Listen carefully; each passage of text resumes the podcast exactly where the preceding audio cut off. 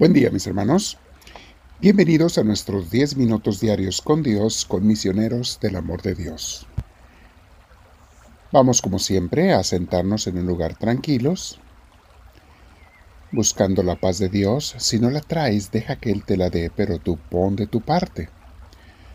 Nos sentamos en un lugar tranquilo, espalda recta, hombros y cuello relajados.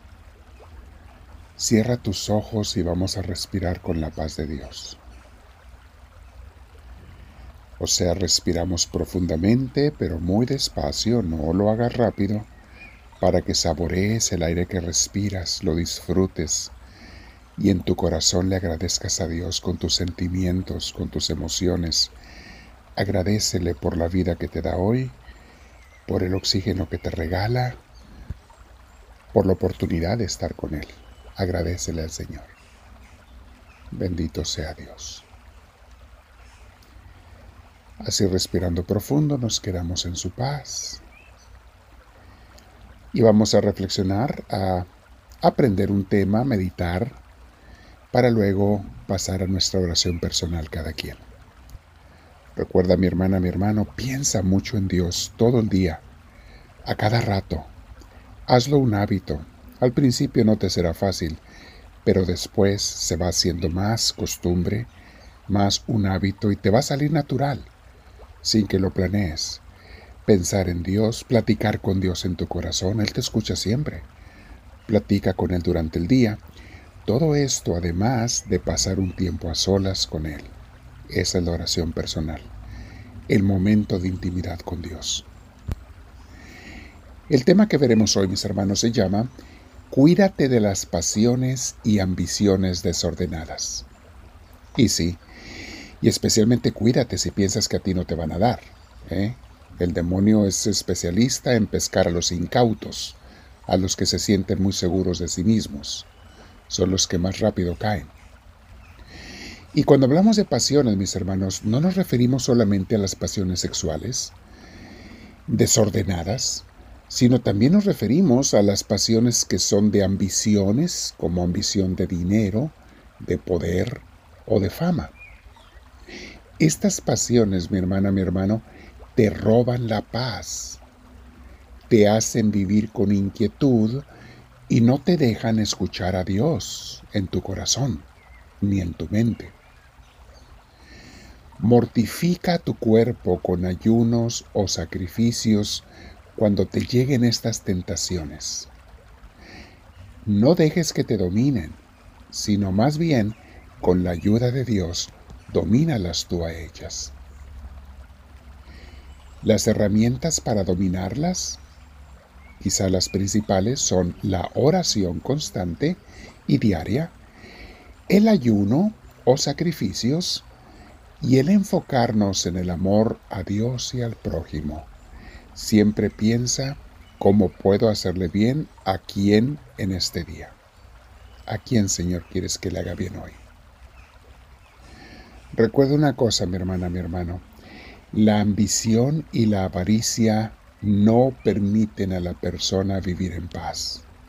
Nadie que sea ambicioso o avaricioso tiene paz en su corazón. Es una mentira. El soberbio y el avariento nunca están tranquilos. Creen que lo están porque no les faltan cosas, muchas veces materiales, pero en su corazón no tiene la paz de Dios. Tiene la tranquilidad mundana, pero no la paz de Dios, que es muy diferente. En cambio, el sencillo y el humilde de espíritu viven en mucha paz.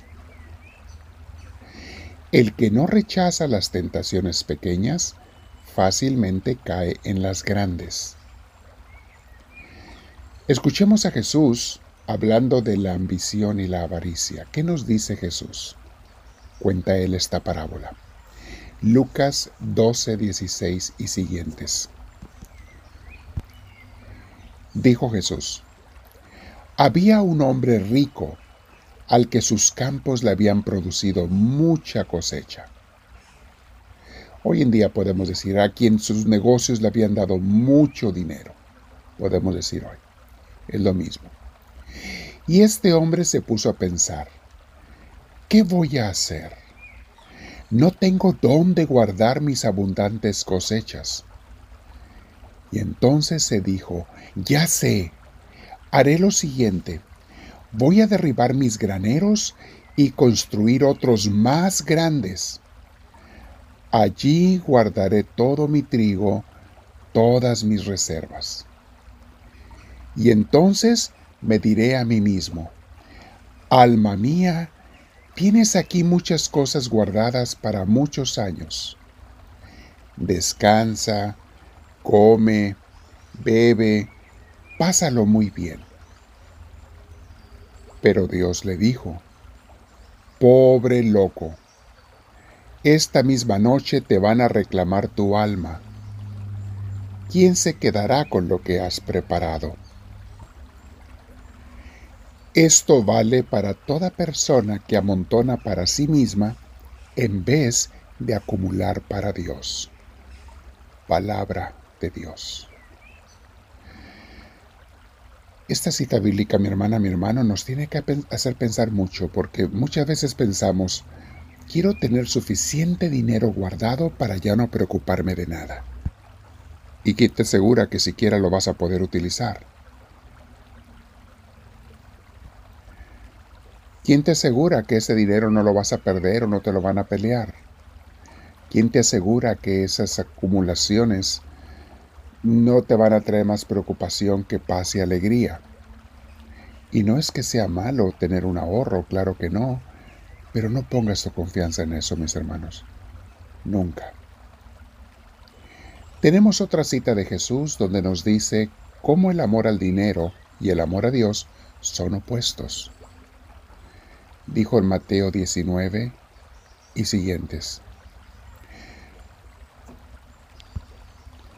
No junten tesoros y reservas aquí en la tierra, donde la polilla y el óxido hacen estragos, y donde los ladrones rompen el muro y roban. Mejor junten tesoros y reservas en el cielo, donde no hay polilla ni óxido para hacer estragos, y donde no hay ladrones para romper el muro y robar.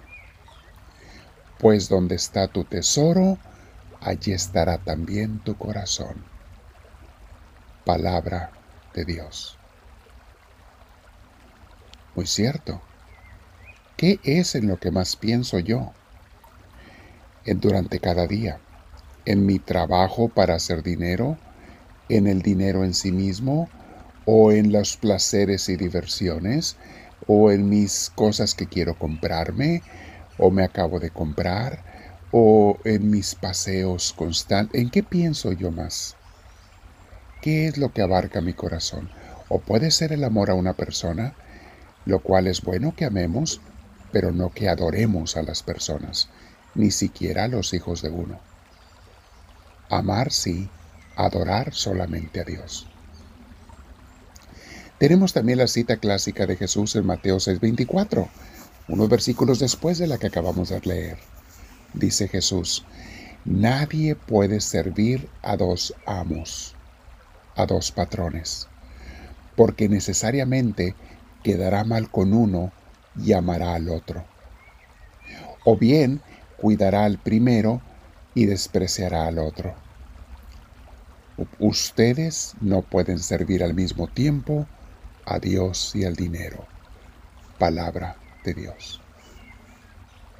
Como lo hemos explicado muchas veces, mis hermanos, Dios no está en contra de tener dinero, Dios está en contra de enamorarnos del dinero, de amar al dinero. Ojalá todos fuéramos millonarios para que usáramos esos millones en ayudar a mucha gente necesitada. Entonces sería hermoso tener ese dinero porque nuestro amor, nuestro amor estaría en Dios y en el prójimo, no en el dinero. Vamos a quedarnos en oración, voy a meditar y le digo, háblame Señor que tu siervo te escucha.